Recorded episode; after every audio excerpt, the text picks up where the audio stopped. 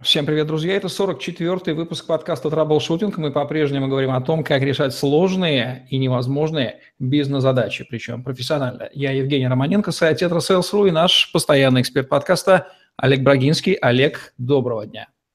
Евгений, доброго дня! Олег Брагинский, специалист номер один по траблшутингу в России СНГ, гений эффективности по версии СМИ, основатель школы траблшутеров и директор бюро Брагинского, кандидат наук, доцент, автор двух учебников, восьми видеокурсов и более 600 статей. Работал в пяти государствах, руководил 190 проектами в 23 индустриях, 46 стран, 20 лет проработал в компаниях Альфа Групп, один из наиболее просматриваемых людей планеты, в сети деловых контактов – LinkedIn. Очень прикладная и полезная, глубокая тема, не знаю, сумеем мы сегодня рассказать или нет. Бизнес – это том числе и финансы, деньги, которые как кровь текут по организму компании. И малый, и большой круг кровообращения там, безусловно, есть, и даже больше. Говорим сегодня о финансах предприятий. Олег, первый вопрос. Какие задачи в связи с финансами возникают у бизнеса, и как с этим можно Э, крупно типизировать, классифицировать финансовые услуги разных провайдеров, с которыми бизнесу приходится иметь дело? Ну, в бизнесе две задачи. Первая – заработать, вторая – сэкономить, поэтому, как следствие, деньги привлечь, деньги разместить. Это задача А. И если говорить о том, какие э, провайдеры есть, то провайдеры – это отечественные банки или иностранные банки, не банковские кредитные и не кредитные организации, страховые агенты и брокеры, инвестиционные консультанты и фонды. Вот, пожалуй, все. Бизнес можно финансировать э, средствами двух типов глобально. Это либо собственный капитал, либо заемный. Как понять, в каком случае, когда прибегать к финансированию теми или иными деньгами? Ну, кредитоваться – это достаточно ответственный шаг, от которого потом будет тяжело отвертеться. Часто неумелое кредитование завершается банкротством, позором, судебными делами, поэтому кредитоваться может только в том случае, если вы уверены в том, что обеспечите самоокупаемость а. кредитных э, платежей и б. Э, процентов, которые при этом возникают. А, имеет смысл это делать, если вы имеете дело с расширением производства, модернизацией производства, его масштабированием или выход в новые рынки. Ну, а акционерный капитал? А в акционерном капитале это отдельный большой разговор. Естественно, акционерный капитал имеет смысл привлекать, но к нему те же самые требования будут. Если вы привлекаете капитал для э, акционерных нужд или для закупки основных средств, каких-то больших вещей, очень важно этим не увлечься, потому что масштаб капитала, он не всегда говорит о скорости движения этих средств. Окей, дойдем еще до вопроса об акционерном капитале. Особенности национального финансирования. Исторически сложилось так, что, например, в Америке там легко, жаргон называется, поднять деньги инвесторов, да, там легко покупают акции компаний. В Германии, например, в России традиционно банки занимают нишу финансирования. Какие вот особенности кредитования в арабских странах, там вообще специфика. Вот что сложилось на земном шаре и почему так получилось, что в разных частях света там по-разному традиционно финансируется бизнес? Когда говорят о том, что где-то легко поднять деньги или сложно, это вопрос трех вещей. Первое – это стоимость денег. Для американцев поднять миллион долларов несложно, потому что миллион долларов в масштабе их экономики – это сущий пустяк. То есть для китайцев, американцев, я бы сказал, это просто эффект, эффект цифр, эффект глобализма, их э, экономик. Если мы говорим, например, про островные Э, страны. Там интересно, там а, банки работают в содружестве с портами и аэропортами. То есть вы не можете покинуть территорию страны, если у вас есть долги. Часто долги там даются под паспорт, опять же, без которого вы не можете выехать или вылететь. Если мы говорим про исламский банкинг, там запрещены любые заигрывания со временем и с будущим. То есть там невозможны спекуляции. Поэтому исламский банкинг больше похож на проектное финансирование – где идет разделение рисков и долевое участие, собственно, без спекуляции. Есть так называемый VIP-банкинг, это когда большие деньги покупают оптом. Это специальные ставки по привлечению и по кредитованию и специальные такие преференции уникальные. Еще интересная особенность – это арт-банкинг, когда ваши деньги тем или иным способом участвуют в обращении предметов старины и искусства. Это картины или скульптуры.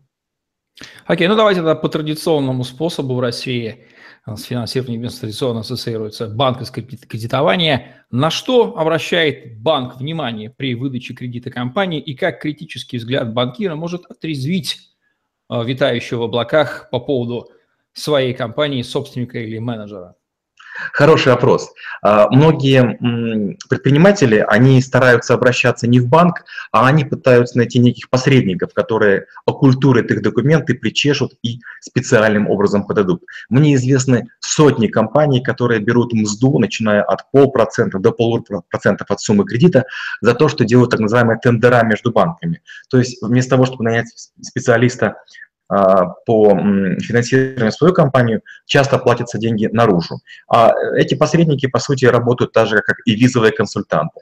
Если получится, то мы с тебя берем деньги. Если не получится, то мы тебе возвращаем документы и просто извиняемся. Но в первую очередь это отсутствие уголовных дел в отношении собственников, а, акционеров, а, должностных и ключевых лиц предприятий. Это первое. Второе – это залога.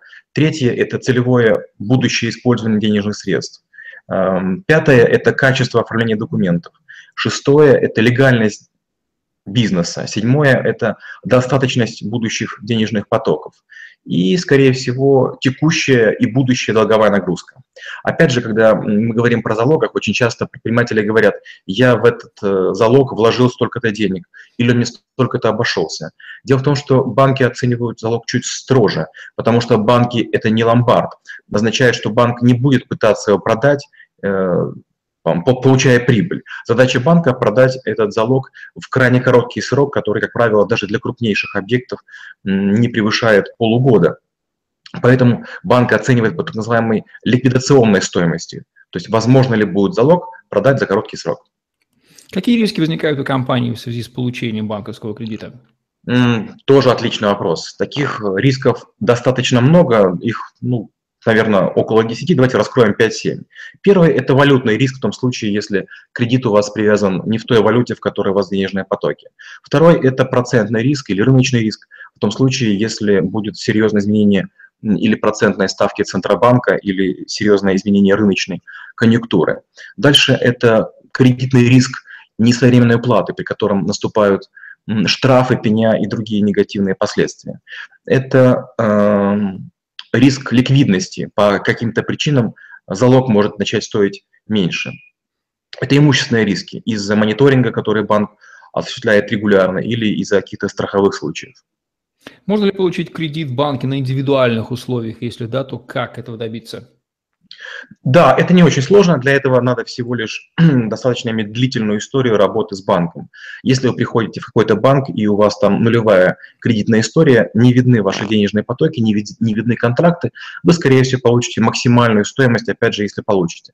Банк принимает решение в два этапа. Первый этап это определение верю, не верю, то есть дам, не дам, а уж потом стоимость денег. То есть стоимость денег является уже предфинальным этапом, это последний, наверное, там, процентов 5 или 10 кредитной политики или решения кредитного комитета. Поэтому первое – это чистая кредитная история в одном финансовом учреждении. Второе – это прозрачные денежные потоки, которые демонстрируются банку, качественный залог и, наверное, вменяемый бизнес-план и хорошие контактные лица со стороны банка и с вашей стороны. Что означает фраза, чтобы получить кредит, нужно доказать, что деньги вам в действительности не нужны? Отличная фраза. А, очень часто э, пытаются взять кредит на покрытие неких кассовых разрывов или нарушение ликвидности. И получается, что банк видит, что его деньги будут использоваться для решения крайне простых утилитарных задач. Получается, что банк получает так называемую мину замедленного действия. На банковском э, жаргоне даже есть такая фраза. Это пехотная мина, на которую, над которой прошла корова и оставила свой след. Если взрывается, то понятно, что разливается. Окей, с банками все более-менее ясно. Более крутой способ, доступный далеко не каждому бизнесу, выпуск облигаций. Кому он доступен, когда к нему нужно прибегать и какие здесь особенности по сравнению с займом денег у банка. По большому счету и там, и там ведь займ, да, только разные кредиторы. Да, облигации – это эквивалент займа, и хорошо, когда они выпускаются на целевые программы финансирования.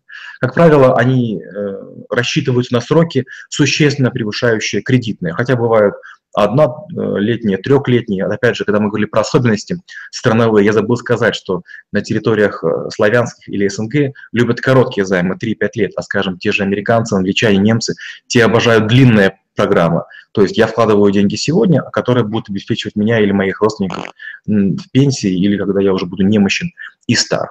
А, они имеют, как правило, фиксированный доход, которые позволяют рассчитывать э, будущие денежные потоки, и выпускаются тремя типами эмитентов. Это государственные, муниципальные и корпоративные. Корпоративные, как правило, выпускаются только акционерными обществами и оформляются как ценная бумага на предъявителя или бездокументарная ценная бумага.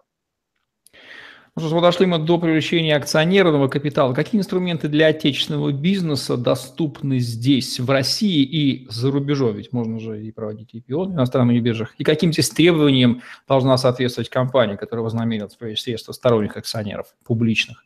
Я думаю, что когда-нибудь мы сделаем с вами отдельный подкаст по этому поводу, но сейчас будут очень короткие вопросы. Ну, первое, конечно, это э, так обожаемая IPO, которая постоянно на слуху, и почему-то многие считают ее ну, такой абсолютной панацеей, это первичное размещение акций или initial public offering. Это первый вариант. Второе – это частичное размещение, private placement. И третье – более редкая продажа, ну, тоже, пожалуй, желанная, продажа стратегическому инвестору. Первичное размещение акций, IPO – это распространение акций среди широкого, заранее неизвестного неопределенного круга инвесторов с проведением листинга на фондовом рынке или с помощью специального регистратора. Частное размещение – это прямая продажа акций компании ограниченному, определенному и заранее очерченному кругу, отобранному кругу инвесторов. Бывает процедура pre-select или pre-approve. И когда мы говорим про процедуру предварительного размещения, там есть порядка семи этапов, в каждом из которых тоже там от двух до семи пунктов. Ну, начнем. Первое – это определение степени готовности к привлечению внешнего финансирования. Второе – это определение финансовых условий и заключение контракта, в том числе с посредником, который будет на, на, на биржу выходить. То есть сами вы на биржу, может быть, не сможете выйти, вам потребуются специальные участники фондового рынка. Дальше это разработка и формирование стратегии достижения максимальной стоимости к моменту размещения, то есть подогрев публики, подогрев интереса, там специальные э, пресс-раунды и так далее.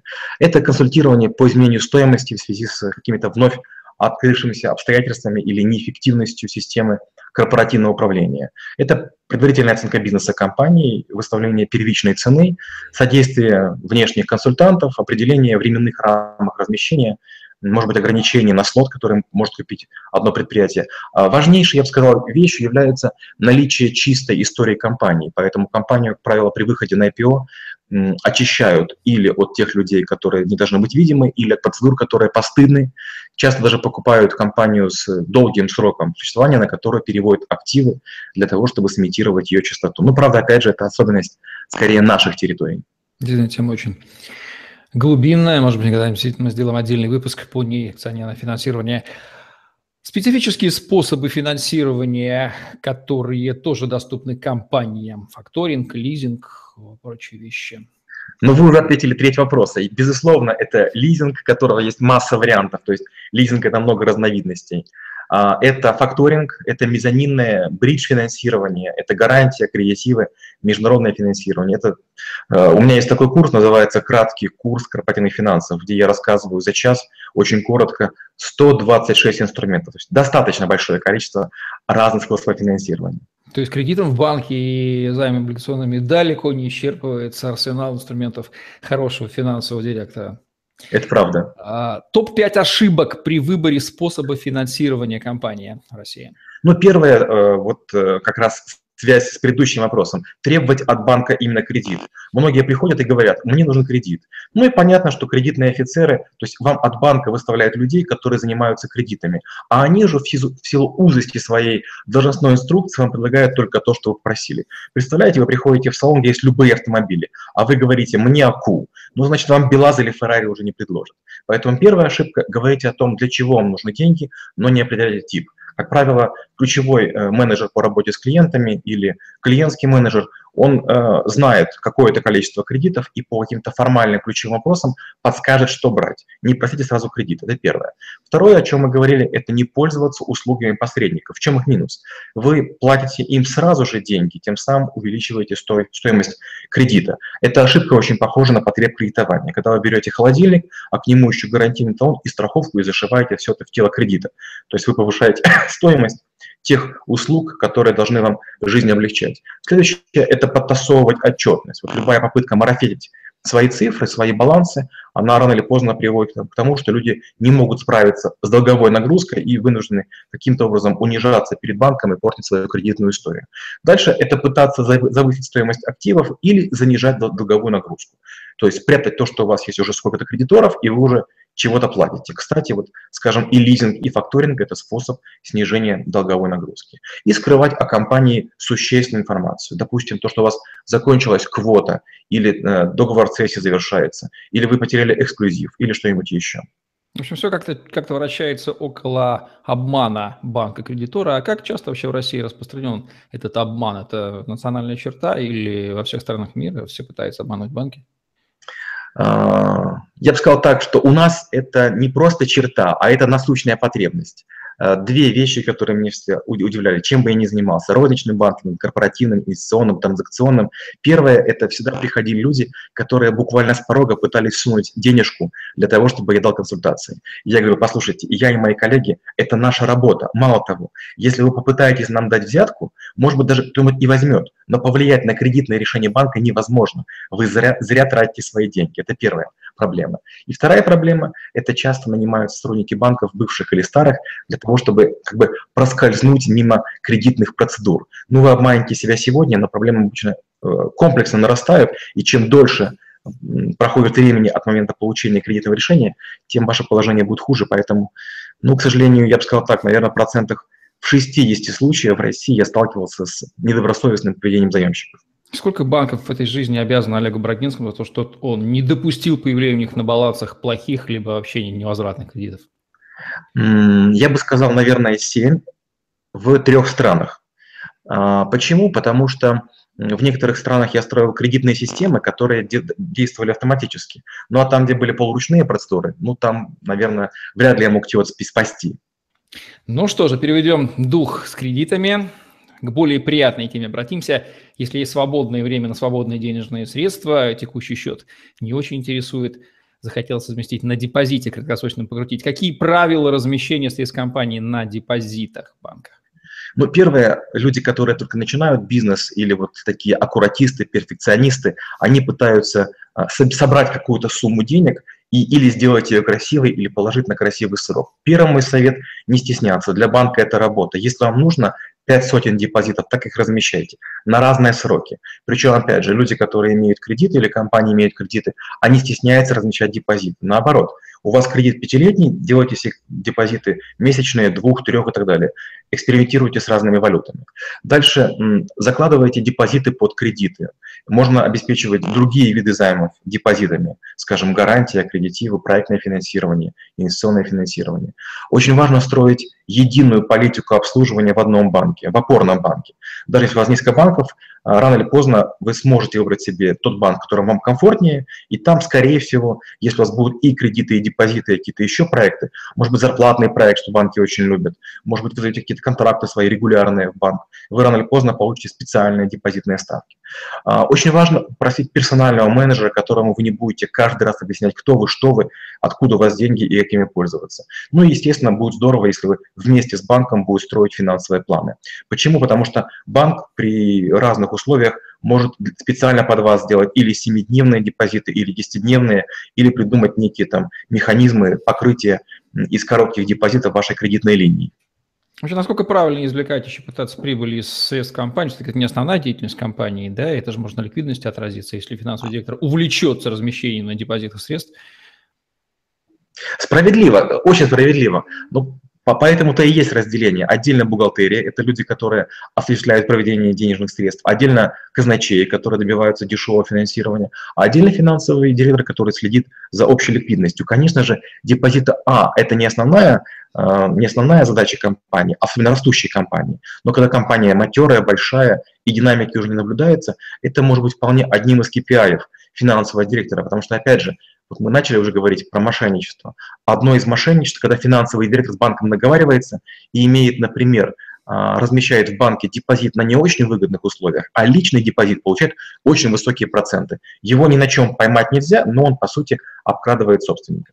А, впрочем, я здесь немножко обидел госкомпании. Как нам известно, для них размещение средств, полученных от государства на депозитах, является, похоже, основным видом деятельности. Вот с такой иронией мы скажем. Кроме депозит, депозитов и кредитования, расчетно-кассовое обслуживание, да, немаловажный сегмент. Вот здесь какие есть подводные камни и правила использования этой аббревиатуры РКО на уровне бизнеса? Ну, прав, правильно вы говорите, это действительно такой большой блок, это не размещение, это не, не привлечение, это ежедневное обслуживание. Это расчеты в рублях, расчеты в валюте. Когда мы говорим про валюту, очень важно научиться а, быстро проходить валютные контроли. Для этого можно или попросить себе специального валютного контролера в банке, если у вас много таких операций, научиться делать паспорта сделок и даже согласовывать с банком а, тексты будущих контрактов, чтобы банку было быстрее переводить. Дальше очень важно знать территории, с которыми взаимодействие невозможно, недоступно. Скажем, когда я в банке работал, любые платежи на ряд территорий, они просто в США блокировались, и деньги вам не возвращались, потому что это воспринималось либо как э, санкционное действие, либо как пособничество терроризму.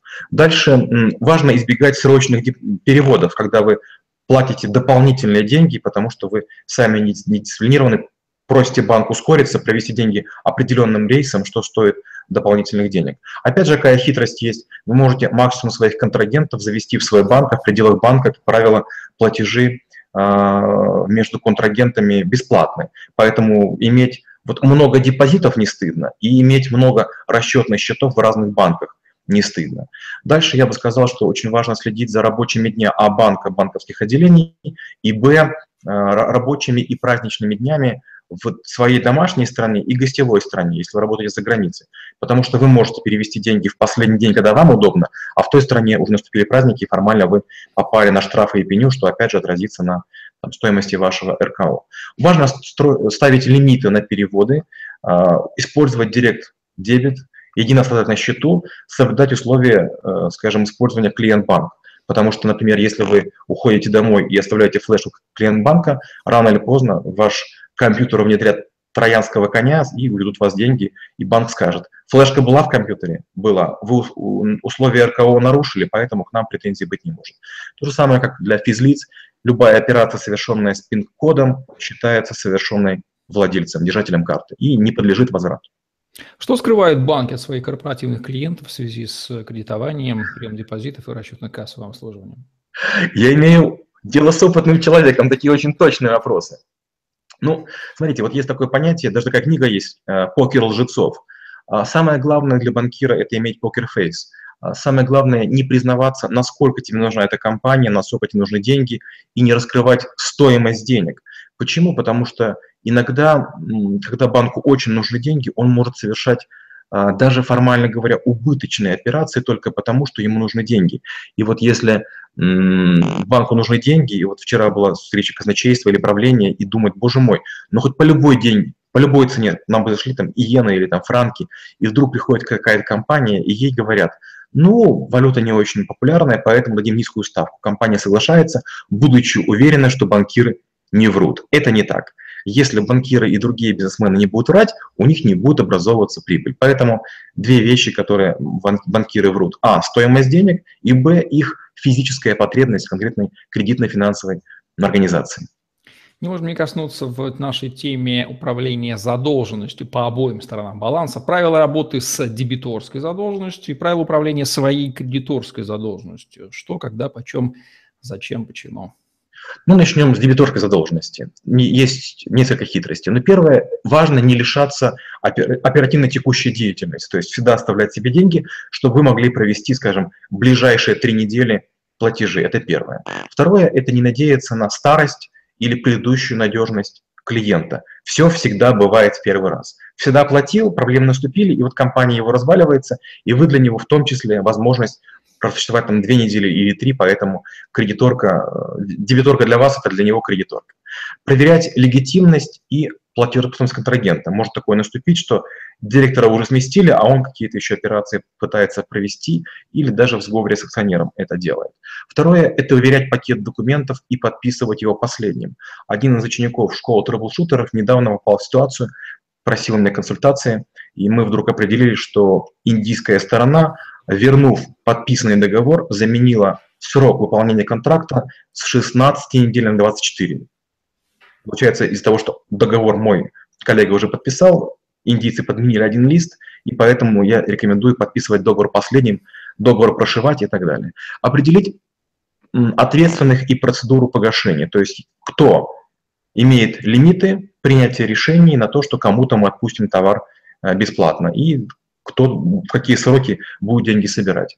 Про кредиторскую задолженность. Но первое, это важно реагировать на запросы кредитора, в первую очередь банка, не скрываться и не отмалчиваться. Дальше это закладывать долю неопределенности на кредитные платежи и досрочные процедуры, то есть иметь 2-3 платежа в запасе и понимать, что в любую секунду могут быть пени и штрафы, поэтому 2-3-5 событий на год таких предусмотреть. Важно страховать свои риски, в том числе советуясь с кредитором, даже, возможно, в его страховой компании. Чем сильнее вы кредитору увяжете свои дела, тем меньше претензий будет именно к вам. И показатели критически важные финансового состояния бизнеса, независимо от как вот температуру тела или артериальное давление у человека, контролировать в любом бизнесе показатели его физический смысл и критические уровни, если можно так перечислить. Правильно сказали, это очень похоже на температуру тела человека. Вот также меряют там тремя-пятью показателями и температуру компании. Первое – это соотношение собственных и привлеченных средств. Второе – это коэффициент платежеспособности при отсутствии прихода. Предположим, что вообще все компании перестали платить. Следующее – это ресурсы отдачи. Сколько мы получаем денег от каждого денежного ресурса или от каждого основного средства. И возможность задействования пассивов. Если у вас есть размещенный депозит, за какой срок вы их сдернете и сколько денег вы потеряете. Есть и более сложные коэффициенты, но я считаю, что они уже там не столь значимы. Да, тоже отдельно интересная тема.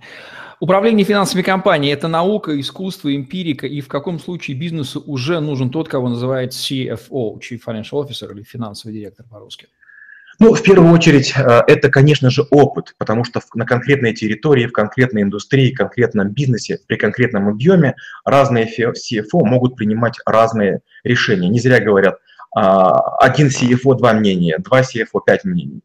Когда CFO важен и нужен? Когда кроме бухгалтерских функций возникает казначейская, когда банков более один, когда сотрудников служб э, финансовых становится много, когда у вас появляются филиалы, сложная система управления, корпорация, холдинг или группа.